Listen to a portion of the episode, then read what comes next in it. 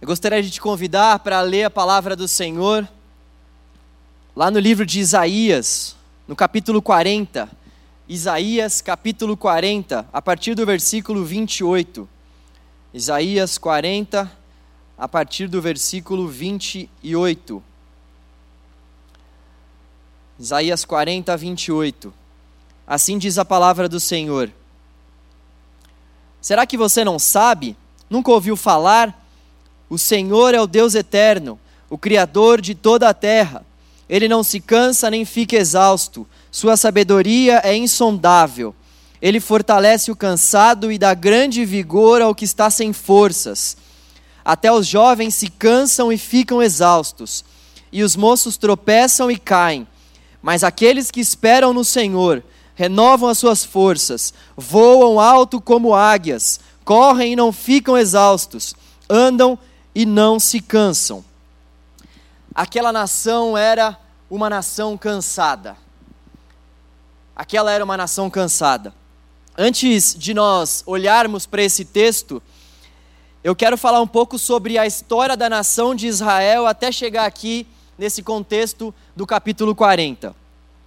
Gênesis 12 vai nos contar que Deus chama Abrão e fala que a partir da descendência dele Deus faria uma nação. Quando Abraão completa 100 anos, depois de muita angústia, depois de muito sofrimento, Deus dá a ele e, e, e a Sara, sua esposa, um filho chamado Isaac. Isaac tem filhos e Deus continua a descendência por meio de Jacó, filho de Isaac. Deus escolhe dez filhos de Jacó e dois dos seus netos, filhos de José, para formar as doze tribos de Israel.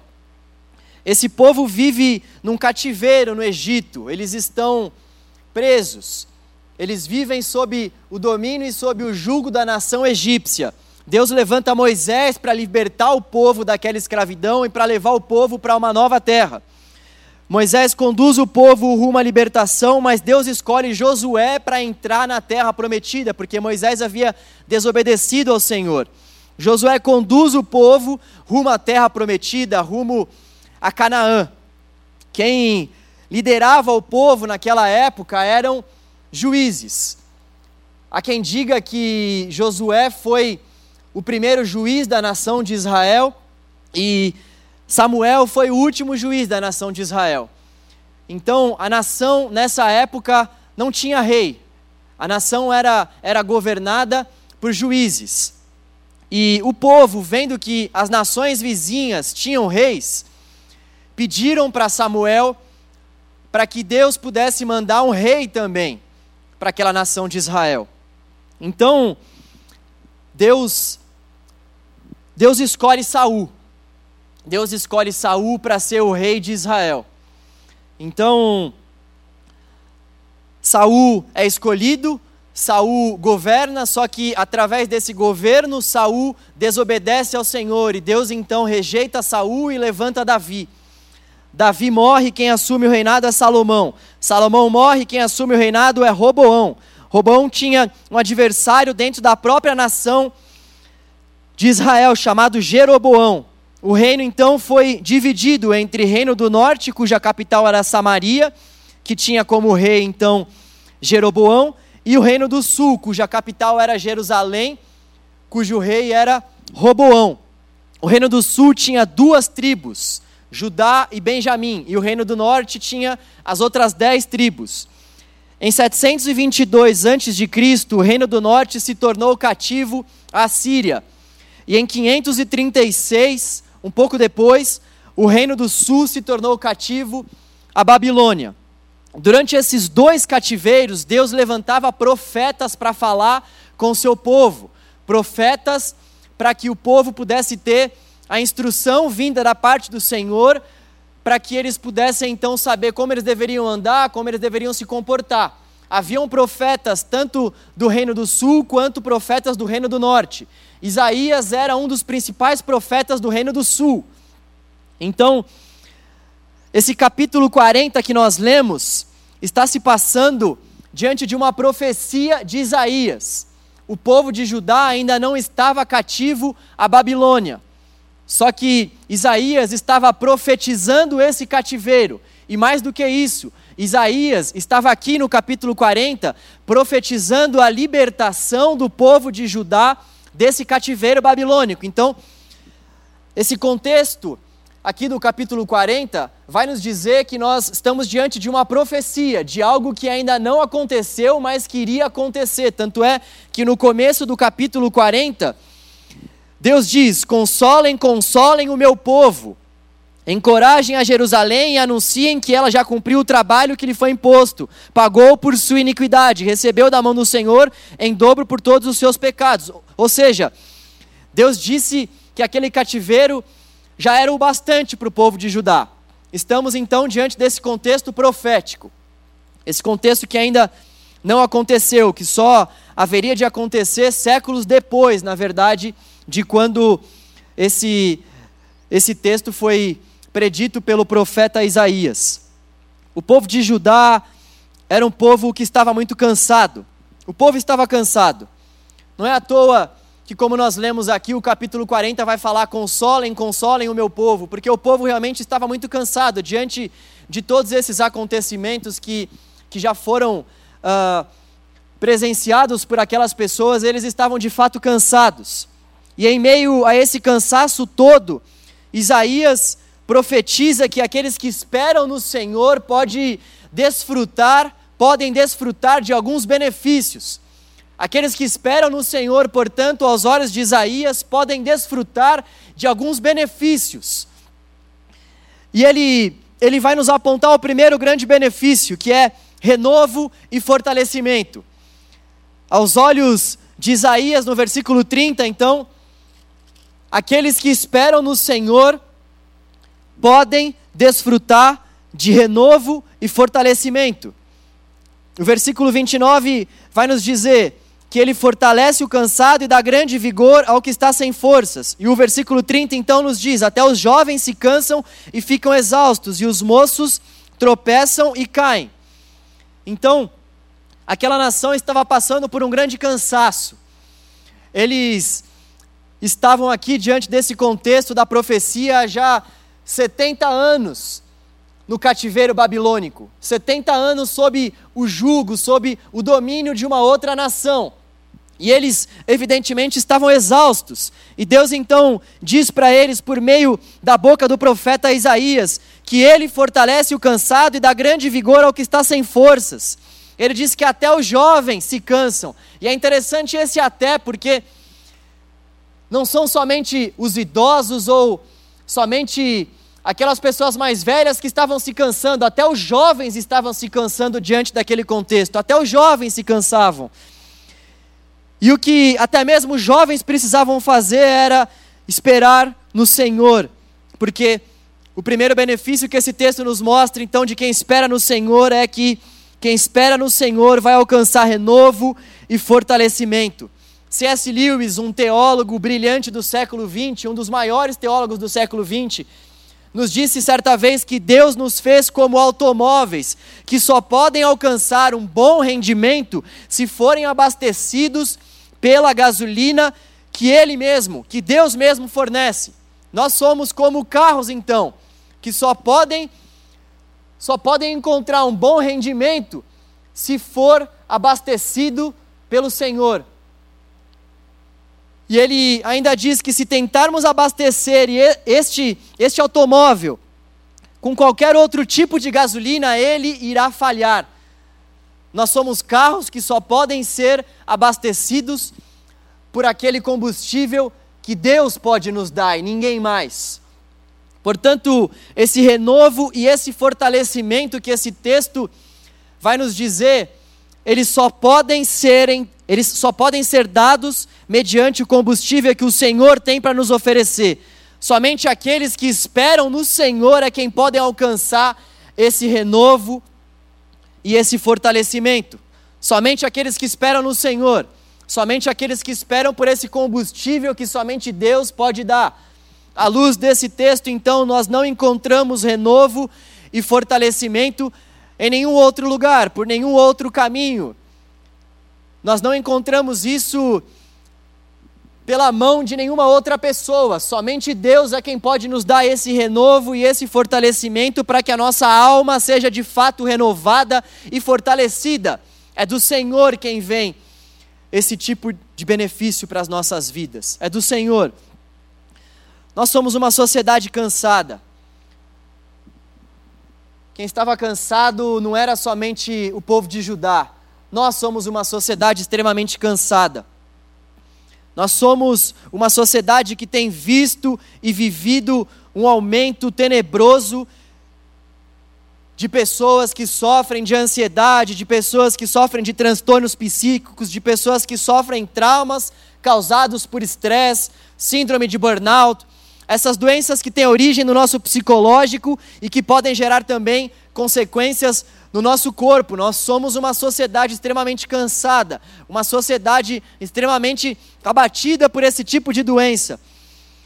E é interessante porque aquilo que Deus vai falar para aquela nação é justamente o que nós precisamos ouvir, é justamente o que nós precisamos nos nossos dias porque esse cansaço também acomete a minha e a sua alma. Esse cansaço também chega para o meu e para o seu coração. Ele também vive batendo nas nossas portas, embora a gente passe por momentos mais tranquilos.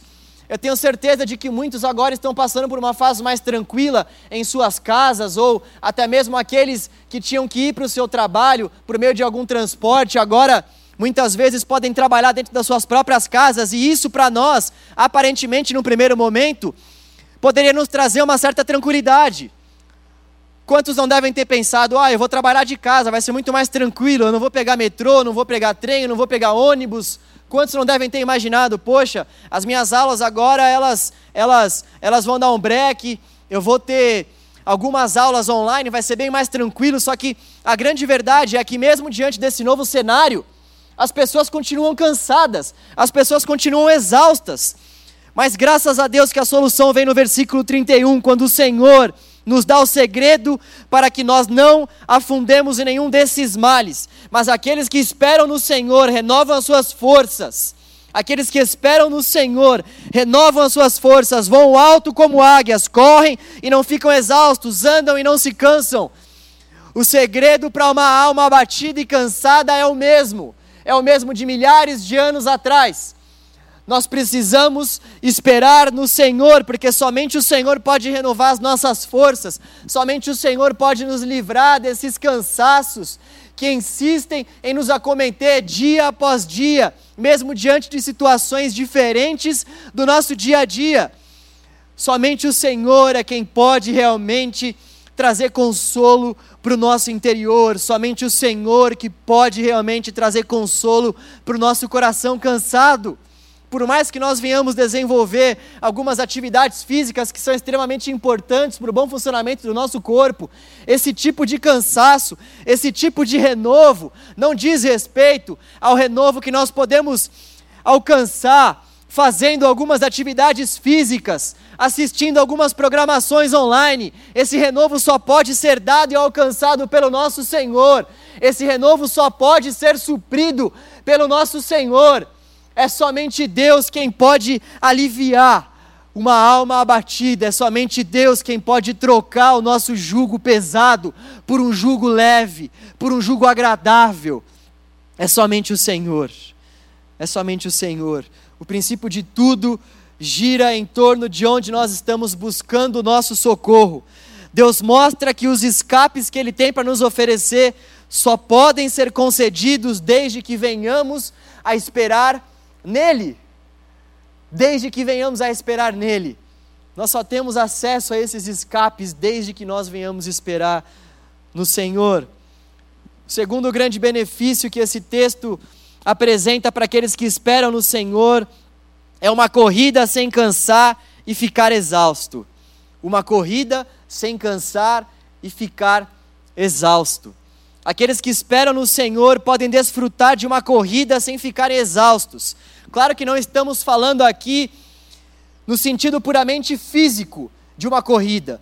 É claro que uma corrida traz muitos desgastes, é claro que se nós corrermos 10 quilômetros, nós ficaremos exaustos, fadigados. Pelo menos eu falo por mim, que estou um pouco sedentário. Se eu correr 10 quilômetros, eu vou ficar exausto. Evidentemente, o texto não está falando sobre esse tipo de cansaço, sobre esse tipo de exaustão, mas Deus aqui está falando para nós no sentido espiritual. Deus está falando para aquele povo de Judá no sentido espiritual. No sentido espiritual, aqueles que esperam nele não ficam exaustos em esperar a sua provisão, Aqueles que esperam nele não ficam exaustos em buscá-lo, não se sentem exaustos quando esperam que a vontade dele seja feita, não se sentem exaustos até o querer e o bom propósito do Senhor se cumprir. Eles não ficam exaustos enquanto fazem discipulado, não ficam exaustos enquanto servem ao Senhor, não ficam exaustos quando, quando servem o seu próximo e não se cansam de fazer o bem, pois eles têm a esperança de que o Senhor se manifestará e dará a eles o escape para cada situação.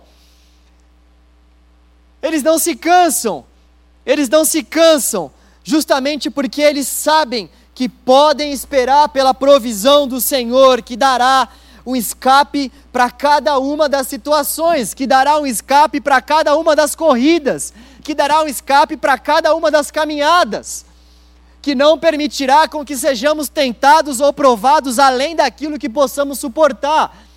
É esse tipo de cansaço que aqueles que confiam no Senhor não desfrutam. É esse tipo de caminhada que aqueles que confiam no Senhor conseguem fazer e não se cansam. Novamente, eu pergunto: em que temos buscado o nosso socorro diante das situações de cansaço, das situações que nos tiram as forças? Em quem você que está aí me assistindo tem corrido nos momentos de cansaço que você passa na sua vida? Quem tem sido aquele que de fato tem, tem tirado o cansaço dos seus ombros, quem de fato tem sido aquele que tem tirado um fardo pesado das suas costas? Em quem você e eu temos buscado socorro quando temos nos sentido cansados e sem forças? Certamente, se o cansaço, a exaustão e a fraqueza têm nos assolado, é porque no Senhor é que nós não estamos buscando tais coisas. Certamente, se nós estamos andando cansados, se nós estamos andando abatidos, fadigados, é porque não é no Senhor que nós temos buscado o nosso socorro e o nosso refúgio. Se nós estamos andando por aí, mesmo diante dessas, dessas situações que parecem mais tranquilas, diante desse cenário que nós temos vivido, se nós temos andado cansados e abatidos, é porque nós não temos buscado de fato o nosso combustível no Senhor. É porque nós estamos caminhando e o Senhor não é aquele que tem fortalecido os nossos pés diante dessa caminhada. Se nós temos corrido e o Senhor não tem sido o nosso alicerce em meio a essa corrida, nós iremos nos cansar. Nós iremos nos cansar, nós ficaremos de fato exaustos. O Senhor precisa ser aquele que é o socorro nas nossas vidas, para que nós não venhamos desfrutar desse tipo de cansaço e desse tipo de exaustão. É o Senhor somente quem pode ser o nosso socorro. É o Senhor somente quem pode ser a nossa torre forte, na qual nós olhamos e buscamos nos momentos de tribulação e nos momentos de exaustão. É o Senhor quem tem que ser essa torre. É o Senhor e nenhum outro. Para quem você tem confiado a sua atenção nesses tempos? Para quem você tem confiado a sua atenção nesses tempos? Em quem você tem depositado a sua confiança? Em quem nós temos depositado a nossa confiança? A nossa rotina muitas vezes pode ter mudado, mas será que a forma que nós estamos lidando com o Senhor, com o nosso tratar diário com o Senhor também mudou? Em quem nós temos buscado de fato a nossa confiança? Em quem nós temos confiado a nossa atenção nesses tempos.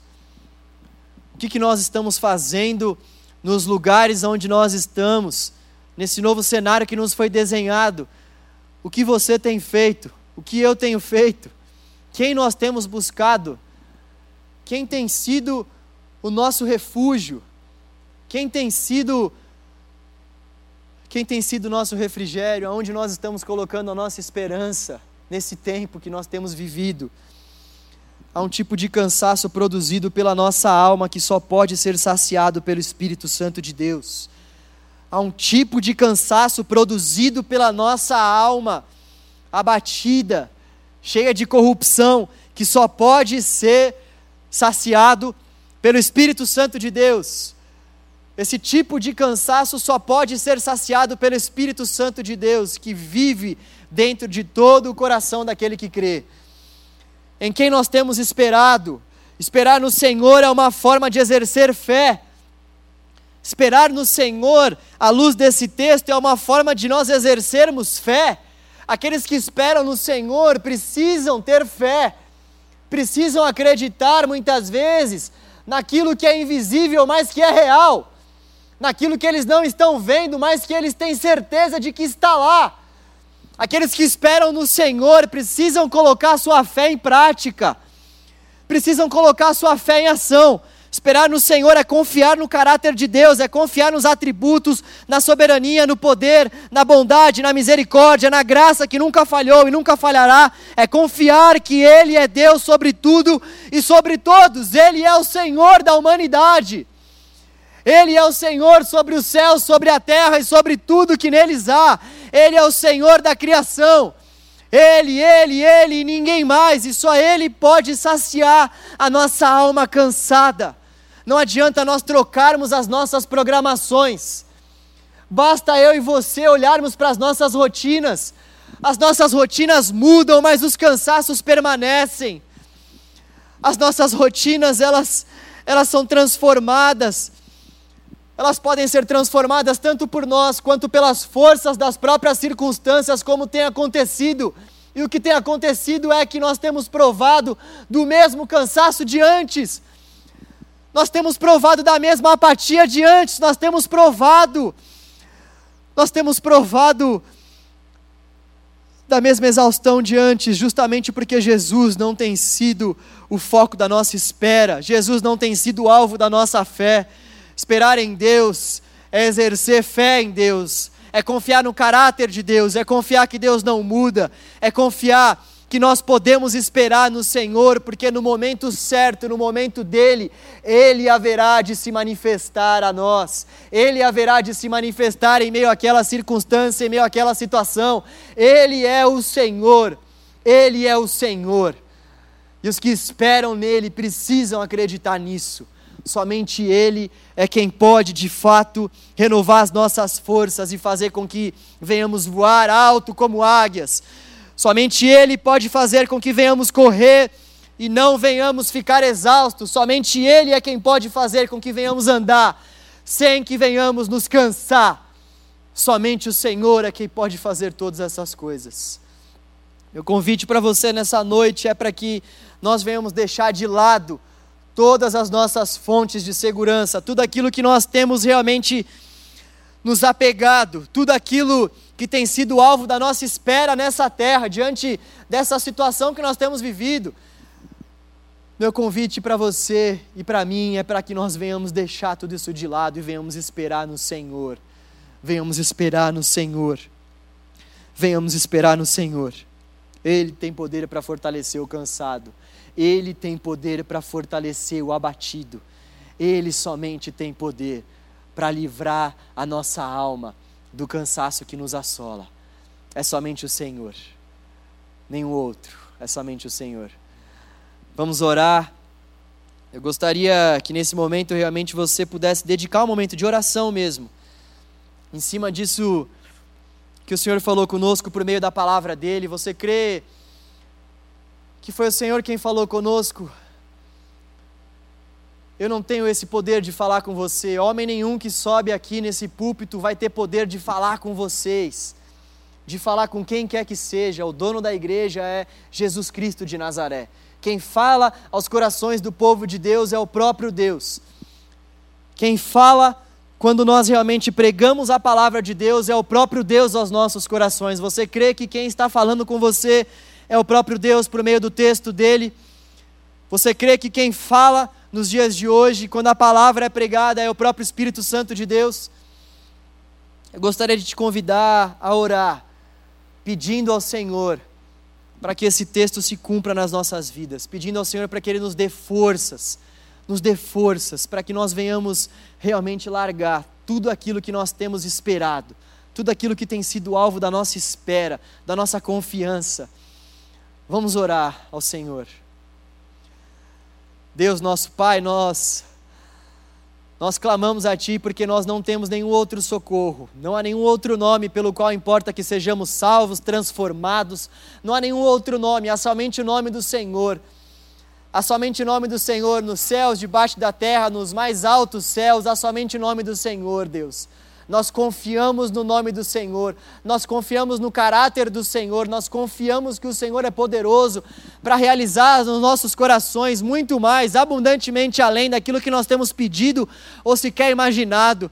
Ó Deus, olhe para cada coração, Senhor, que está quebrantado diante de Ti. Olhe para cada coração, olhe para o coração do teu povo, Senhor, que está rendido aos teus pés nessa noite. Olhe, Senhor, para os corações que estão abatidos e já não aguentam mais esperar, Senhor, diante das coisas que esse mundo pode nos oferecer. Olhe, Senhor, para esses corações que precisam de um renovo. Olhe para esses corações que precisam, Senhor, de um toque. Olhe para esses corações que precisam da mão do Senhor, que precisam do teu abraço, que precisam do teu aconchego, Senhor, do teu acalanto. Olhe para esses corações, Deus, que precisam do Senhor, que precisam ouvir a tua voz. Olhe, Deus, para essas pessoas, Senhor, que andam cansadas, abatidas, sem esperança. Olhe, Senhor, para esses corações que estão aflitos. Ó oh, Deus, renove as nossas esperanças no Senhor. Renove as nossas esperanças no Senhor para que venhamos voar como águia, Senhor, alto, Senhor, alto para que venhamos correr e não ficar exaustos, para que venhamos caminhar, Senhor, e para que não venhamos nos cansar diante dessa caminhada da vida. Ó oh, Deus, olha para os nossos corações, Pai, e faça com que essa palavra seja aplicada em nós por meio do Espírito Santo do Senhor, que está vivo dentro de cada um de nós, ó Deus. Tenha piedade e bondade do teu povo, nós te clamamos, Senhor. Nós te clamamos com o coração quebrantado, te clamamos sabendo que do Senhor vem o nosso socorro, sabendo que do Senhor, Deus, vem a nossa fonte de refrigério, Tu és a nossa fortaleza, Tu és o nosso Deus forte, Tu és a nossa esperança. Ó oh, Deus, Tu és aquele que pode socorrer o nosso coração aflito, Tu és aquele, Senhor, que pode nos transportar, Senhor, de uma vida, Senhor, tenebrosa para o reino do Seu Filho amado. Tu és aquele que nos tira do lixo, Deus, e nos transporta, Senhor, para os lugares celestiais. Ó Deus, Tu és aquele que tem poder para nos dar uma nova vida. Ó Deus, nós te pedimos perdão, porque por tantas vezes a nossa alma tem se prostrado, Senhor, diante de tantas coisas fúteis, diante de tantas coisas, Senhor, que muitas vezes nem são pecados, mas só que tem, ó Senhor, feito com que a nossa esperança e o nosso foco não sejam o Senhor, Deus. Ó Deus, ajuda-nos, Pai, ajuda-nos, Senhor. Ah, montarmos, Senhor, a nossa agenda debaixo da tua palavra, Senhor, porque nós não queremos simplesmente que o Senhor tenha um lugar na nossa agenda. Tu és a nossa agenda. Tu és a nossa agenda, Senhor. O Senhor não é aquele Deus que merece um lugar na nossa agenda. Tu és, Senhor, o nosso alicerce. Tu és a agenda nas nossas vidas. Ó oh, Deus, tu és a agenda na qual todos os nossos compromissos devem estar alicerçados, Senhor. Tu és o nosso bom propósito, Deus. Tu és, Senhor, tu és Deus. Perdoa-nos, Senhor, perdoa-nos, porque por muitas vezes somos idólatras, Senhor. Temos, temos construído uma série de ídolos, de deuses falsos. Perdoa-nos, Senhor. Perdoe o teu povo, Deus. Perdoa-nos, ó Deus. Nós te clamamos, Senhor. Perdoa-nos, Senhor. Perdoa-nos, Deus, com que repouse sobre nós o fardo leve o fardo agradável do Senhor, e com que vá embora, com que vá embora o fardo pesado, com que vá embora, Senhor, o fardo que muitas vezes nós temos gerado por meio da nossa incredulidade, da nossa vida corrompida. Ó oh Deus, com que vá embora, Senhor, esse fardo de amargura, e com que habite em nós ricamente, Senhor, o fardo da plenitude do Teu Espírito Santo. Ó oh Deus, em nome de Jesus, nós te clamamos, Senhor. Em nome de Jesus, Deus. Em nome de Jesus. Aleluia. Deus possa abençoar a sua semana. Amanhã nós teremos uma programação especial de Páscoa. Sabe, falando um pouco sobre a Páscoa, foi num sábado que Jesus foi sepultado. Num sábado, Jesus foi sepultado para que no dia seguinte, o domingo, ele pudesse ressurgir das cinzas e pudesse vencer a morte. E juntamente com a vitória dele sobre a morte, também nos dar a vitória sobre a morte, por meio da nossa crença no Filho de Deus, por meio, por meio da vida, da morte, da ressurreição de Jesus Cristo. Todos aqueles que creem, que confiam, que se entregam a Jesus, também vencerão a segunda morte. Vai ser isso que nós iremos comemorar aqui amanhã. Nós celebraremos ao Senhor, exaltaremos ao Senhor da nossa vida, aquele que venceu a morte, aquele, aquele que tornou toda a dor por enquanto. Foi isso que o Senhor fez quando ele venceu a morte. Toda dor a partir de agora é por enquanto, tem prazo para acabar. Nós iremos celebrar isso amanhã. Eu queria te convidar a acessar as nossas programações.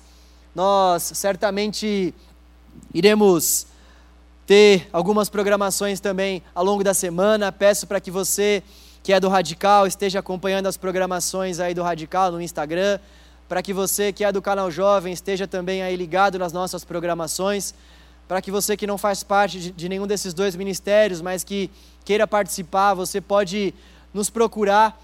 Uh, certamente deve ter aparecido algum contato aí da nossa igreja. Venha fazer parte desse povo, dessa comunidade essa comunidade que tanto quer te abraçar e, e quer poder também fazer com que você se sinta acolhido, tá bom? Então, que Deus possa te abençoar. Lembre-se que amanhã, então, é um domingo especial. Reúna-se com a sua família, reúna-se com aquelas pessoas que moram aí com você e vamos celebrar. Ele vive, ele está vivo. Amém?